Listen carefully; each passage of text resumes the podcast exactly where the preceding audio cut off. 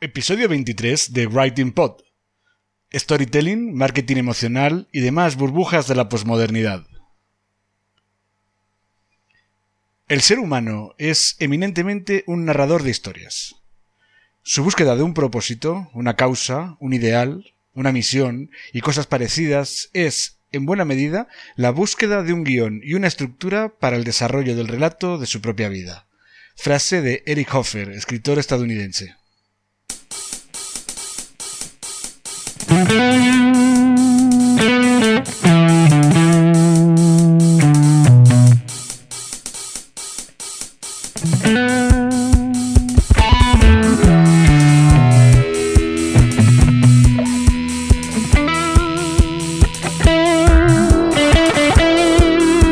Si te cuesta escribir para tu blog, este es tu podcast.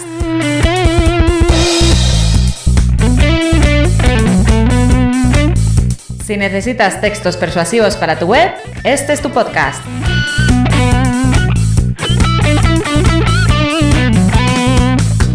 Si no sabes por dónde empezar a escribir, si sientes miedo ante un documento en blanco, este es tu podcast.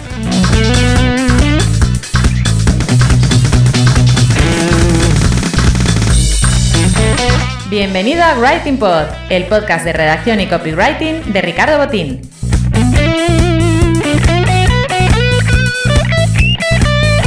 ¿Copy qué?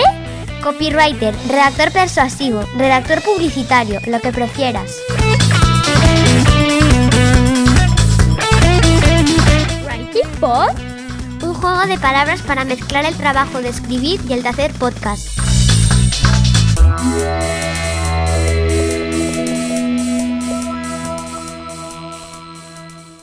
Pues comenzamos en un segundo.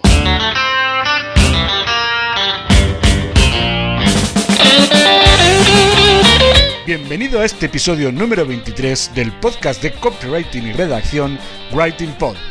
Te está hablando Ricardo Botín. Como a todos los que nos gusta escribir, me encanta contar historias.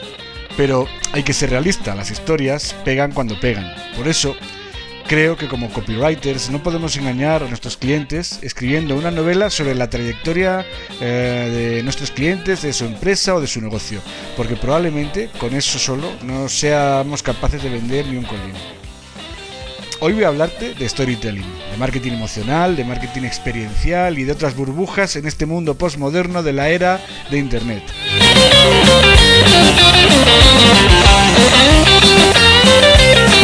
Pero antes de entrar en materia, tengo que contarte, como siempre, cuál es la música que se escucha en este episodio 23 de Writing Pod.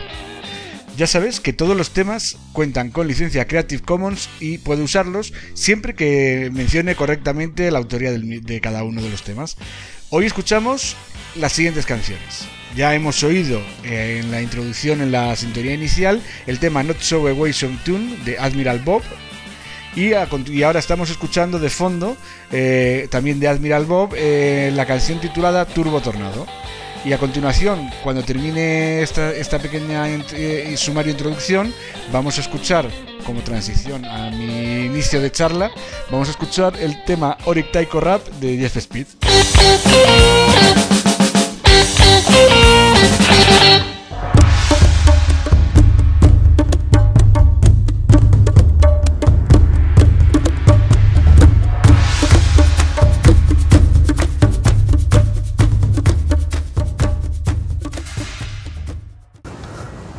En tiempos de las cavernas, nos apiñábamos en torno al fuego al caer la noche. Los lobos aullaban en la oscuridad más allá de la lumbre. Y una persona empezaba a hablar. Contaba historias para ahuyentar el miedo a la oscuridad.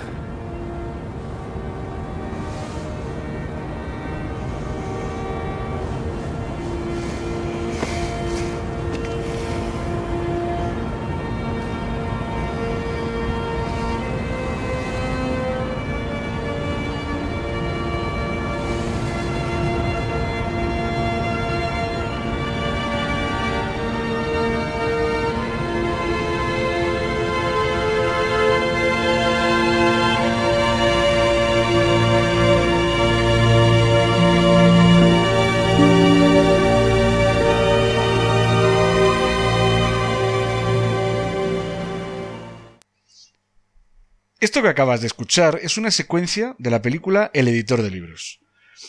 Bass es un biopic sobre la relación entre Max Perkins, el lector jefe de la editorial Charles Scrivener Sons, que descubrió a Hemingway, a Fitzgerald o a Steinbeck, eh, pues va sobre la relación que mantenía con uno de sus grandes escritores, con Thomas Wolfe. En un momento dado de la película, Max Perkins le explica eh, a Thomas Wolfe eh, que la gente necesita historias, porque es algo que es consustancial al ser humano. Pero que el cerebro humano entienda mejor las cosas mediante imágenes mentales, de ahí que por eso las historias funcionen tan bien, porque de hecho permiten trazar imágenes mentales, no quiere decir que el storytelling sea un género o una profesión en sí mismo. ¿Eh? Y digo esto porque me parece que vivimos en una burbuja del storytelling y todo el que le gusta escribir pues prefiere diferenciarse de los copywriters corrientes y molientes pues con ese pomposo nombre de storytelling o de storyteller mejor dicho. Pues yo siempre pienso, digo, ¿te imaginas, por ejemplo, a Homero, a Cervantes, a García Márquez, diciendo que ellos eran storytellers? Y lo curioso de todo es que ellos sí que vivían de contar historias y de contarlas muy bien.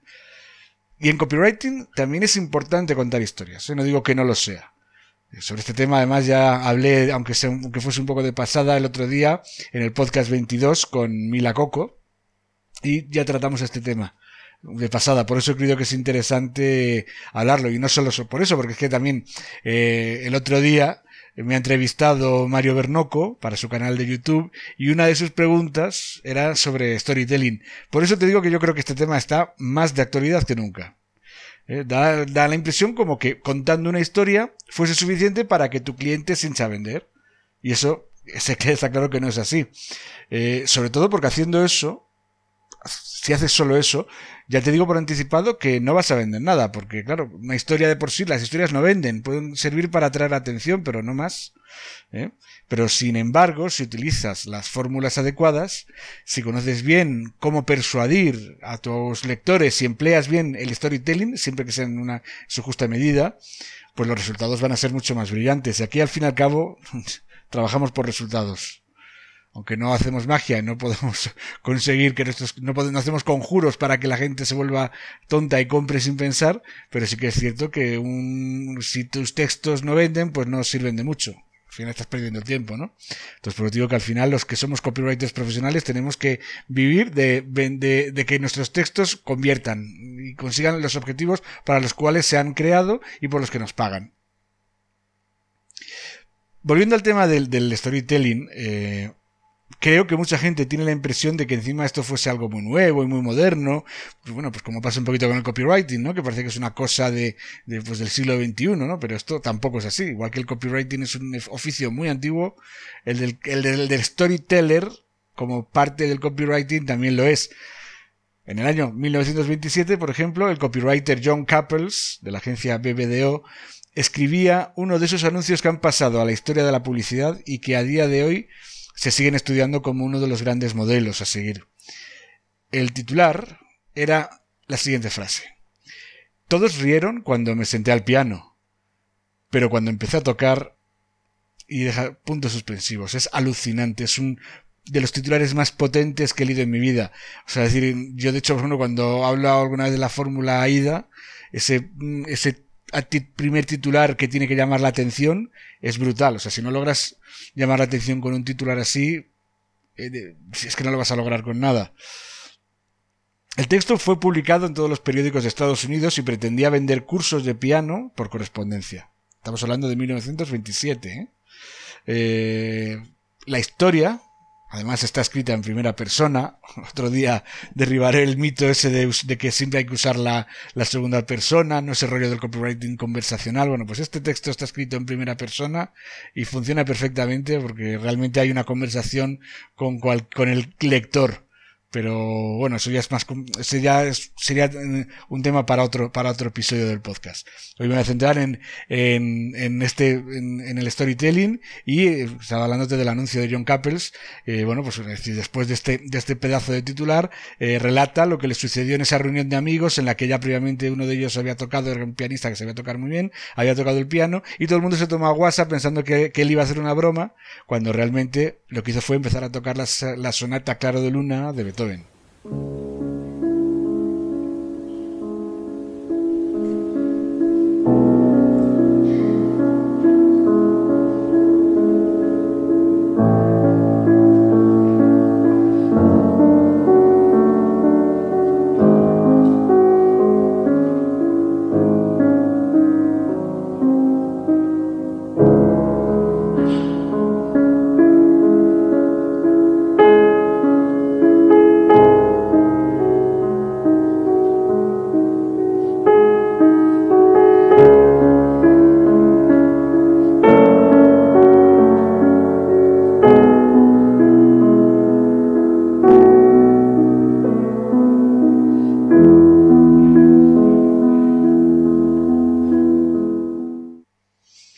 En este texto se aplica storytelling a cascoporro, ¿sabes? Pero el anuncio funcionó y sirvió para que el cliente, o sea, la empresa que daba estos cursos de piano por correspondencia, facturase millones de dólares.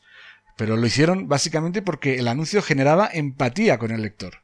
Mantenía un ritmo y un tono en el que nunca declinaba el interés o sea, era el, tobogán ese que decía Joseph Zuckerman, en el que había que dejar que se fuese deslizando el, el, lector según iba leyendo el, texto. Y además, eh, la clave para que este sea persuasivo el anuncio es porque se centra sobre todo en los beneficios que tiene el hecho de que alguien se apunte a este curso de piano por correspondencia. Y esa es la clave del texto, ni, nada, ni más ni menos, ¿eh? los beneficios que van a obtener aquellas personas que se apunten al, al curso.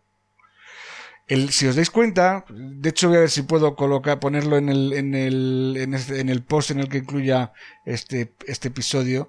Eh, voy a ver si puedo poner la copia del anuncio y es importante que sepáis que eh, eh, el storytelling se usó para generar deseo. O sea, sin esta parte tan importante del copy no habría podido ser posible vender ni un solo curso. O sea, lo cierto es que hoy en día creo que no se están haciendo así de bien las cosas, porque muchas veces, en general, muchos de los profesionales del storytelling generalmente no tienen ni idea, eh, puede ser que escriban bien, no digo que no, pero generalmente no suelen tener ni idea de este tipo de técnicas que son más propias de, copywriters profesionales y ya os digo que muy pocos se consideran como especialistas al 100% en el storytelling. Yo además incluso se lo decía el otro día a Mila que mi opinión es que es una cosa en la que hay dos perfiles de gente que están enamoradísimos del storytelling.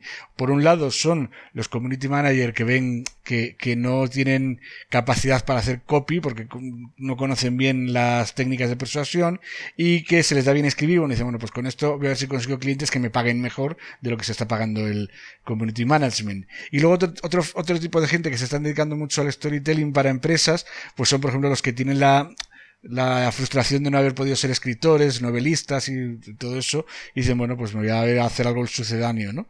Pero bueno, decir, al final yo mismo también soy un poquito un novelista frustrado, aunque espero que tarde o temprano terminar publicando, pero incluso así no, no, no intento ni engañarme yo ni engañar a mis clientes, ni, ni hacerles creer algo que no va a suceder, es decir, que no se puede hacer storytelling si no conocer las técnicas apropiadas, ¿eh?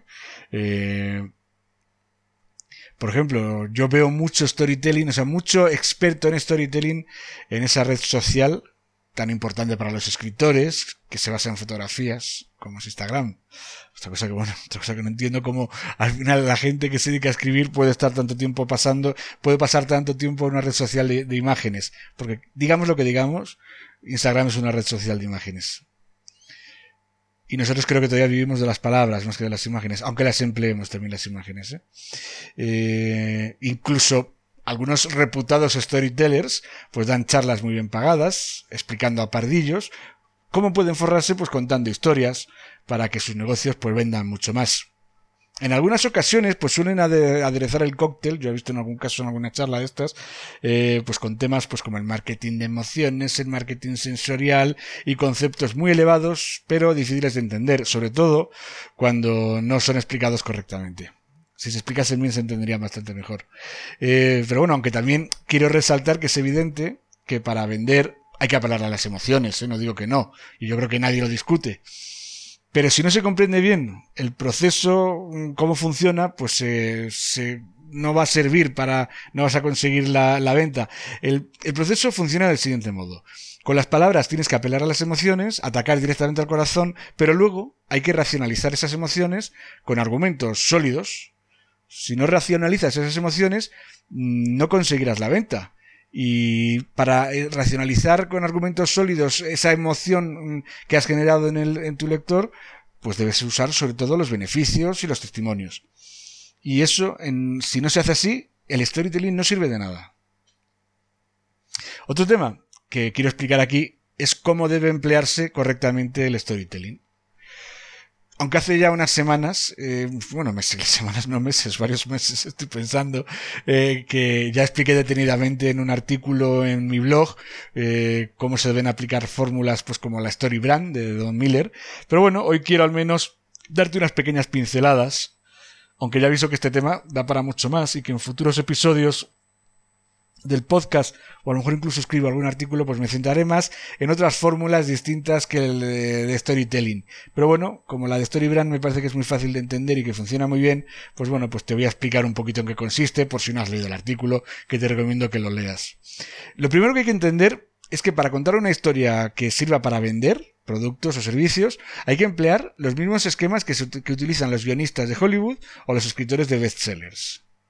Eso está demostrado. Es decir, si aplicas esos esquemas narrativos, vas a conseguir mm, cautivar a tu cliente y vas a conseguir vender tus productos y servicios.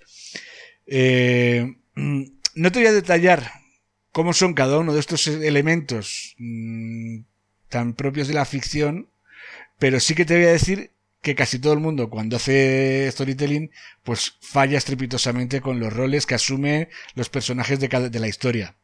O sea, y por eso el mensaje pues hace aguas por todas partes, porque ya no funciona, es decir, ya no sirve para vender, que eso es lo importante, ¿no?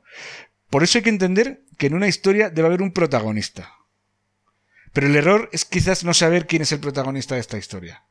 Si te contrata, por ejemplo, un coach que se dedica a asesorar a hombres, por ejemplo, que están en la crisis de los 40, y quiere que le hagas storytelling, pues por ejemplo un artículo para su blog, pues hombre, no puedes poner de protagonista al coach, yo sé que la tentación es mucha y que todos queremos quedar bien con nuestro cliente y si y, al final dices, pues bueno, ah, méteme storytelling. Bueno, pues al final, si pones al coach como protagonista de la historia, pues la estás cagando.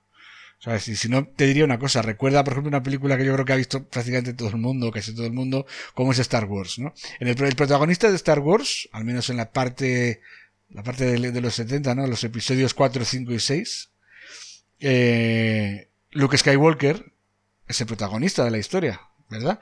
Y es un joven que vive tranquilo en su planeta hasta que el destino se cruza en su camino y comienza a vivir una aventura para en la que tiene, se ve obligado, por determinadas circunstancias, a salvar a la galaxia.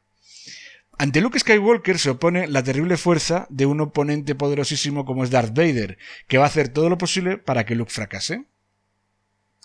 Vamos a plantearnos una vez más la historia del coach, y ese encargo que te ha hecho de hacerle un texto de storytelling, ¿no? De hacerle un artículo sobre storytelling.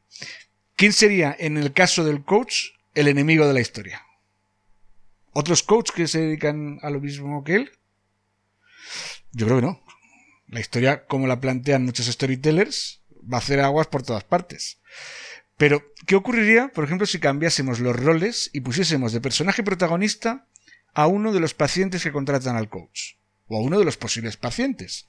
En ese caso, el enemigo de nuestro protagonista puede ser la misma sociedad, pues que se empeña en hacerle sentirse como un fracasado, que no ha conseguido todo lo que se propuso cuando era joven, y al final pues recurre o al coach, o al psicólogo, o a salir de copas con, con, con chicas de, de 20 años, o a comprarse un Porsche. Esto yo creo que ya empieza a tener más sentido, ¿verdad? Pero todavía hay que meter en la historia al coach, porque va a decir el coach qué historia me estás escribiendo aquí si yo no pinto nada. Bueno, pues al fin y al cabo yo entiendo que, el coach quiere su parte de gloria porque es el que paga tus ficticios honorarios en este caso, ¿no? Del ejemplo. Y para saber en qué papel vamos a poner al cliente, a, nuestro cliente, vamos a recordar de nuevo Star Wars. Y te voy a preguntar, ¿cómo logra Luke vencer sus dificultades y acabar con Darth Vader? Pues a través de la ayuda de un guía que le enseña cómo convertirse en caballero Jedi. Este guía es Yoda. Pues aunque el coach ficticio se enfade en esta historia, debería ser el coach debería ser Yoda, que es el que tiene el papel del guía, que es el encargado de transformar al héroe, que es su paciente. ¿No ves cómo ahora todo empieza a encajar mucho mejor y tiene más sentido que antes? En este momento del proceso, una vez que has planteado el escenario y has planteado los personajes principales, que es el protagonista, el antagonista, y ese guía que le ayuda a conseguir eh, mm, hacer frente a sus problemas, pues hay que empezar a meter beneficios. Los beneficios de contratar que conllevan contratar a un coach. Pues además también si añades unos cuantos testimonios que aporten prueba social, pues mm, va a ser mucho mejor para que al final termines tu texto con un call to action clarito en el que invites al lector a que contrate los servicios del coach. Porque cuando vea que el coach empatiza con sus pacientes y que se preocupa por ellos, para que intenta sobre todo que superen sus dificultades, pues ten por seguro que el paciente que esté necesitado de ayuda le va a contratar casi seguro. No sé si te ha quedado claro, eh, no quiero complicarlo mucho más porque sí que está más explicado en el, en el, en el artículo que escribí sobre la fórmula Storybrand. Y además ya digo que como quiero profundizar más en este tema y, y, hablar sobre algunas fórmulas más pues bueno pues te emplazo a futuros podcasts o a futuros artículos de mi blog en los que explicaré más detenidamente este tema del storytelling porque ya te digo que mm, creo que tiene una, un potencial importante porque es una herramienta muy buena para vender, para hacer copywriting, pero desde luego no es un fin en sí mismo el storytelling. ¿eh? Bueno, pues nada, yo simplemente ya pues quiero despedirme, espero que no haya quedado muy largo este episodio, eh, y bueno, y Simplemente antes de despedirme quiero recordarte una cosa. Ya sabes que, si quieres aprender pues trucos sencillitos pues para que eh, escribas mejor y puedas gestionar bien tu blog, oye, pues este yo creo que te puede venir bien lo que hemos hablado hoy, ¿no? Si quieres un día hacer un storytelling sobre tu propio negocio, ¿no? Siempre recordando que el guía eres tú, no es eh, y que el protagonista es, tu cliente. ¿eh? Entonces, bueno, pues si quieres hacer este eh, quieres aprender a escribir pues, unas técnicas básicas, ¿no? porque no solo es esas técnicas de storytelling, sino que bueno, pues que debes conocer también pues la, base de cómo se escribe en internet. Entonces, bueno, pues te recomiendo que te descargues mi guía, eh, mi ebook gratuito, Escribe en tu blog como los profesionales. Es una guía dirigida a emprendedores con miedo a la página en blanco. Pues en esta guía básicamente lo que hago es explicarte eh, mm, cuál es la estructura básica de un texto en Internet para que sea legible y cumpla con, sus funciones. Son elementos, son temas muy básicos, pero que muchísima gente desconoce. Entonces, bueno, pues yo te recomiendo que, que lo eches un vistazo, simplemente para descargártelo tienes que dar, poner tu nombre y tu correo electrónico y con eso ya sabes que pasas a mi lista de suscriptores en las que suelo mantener informado. Últimamente la verdad es que como ando bastante liado de tiempo, al menos consigo sacar huecos ahora sin tempestivas para poder grabar los podcasts, pero no consigo sacar mucho hueco para poder escribirte. Así que quédate tranquilo que si entras a formar parte de mi lista no te voy a dar prácticamente el, coñazo. ¿eh? Así que bueno, pues eh, simplemente quiero ir a despedirme. Eh, te ha hablado Ricardo Botín para Writing Pod. Yeah.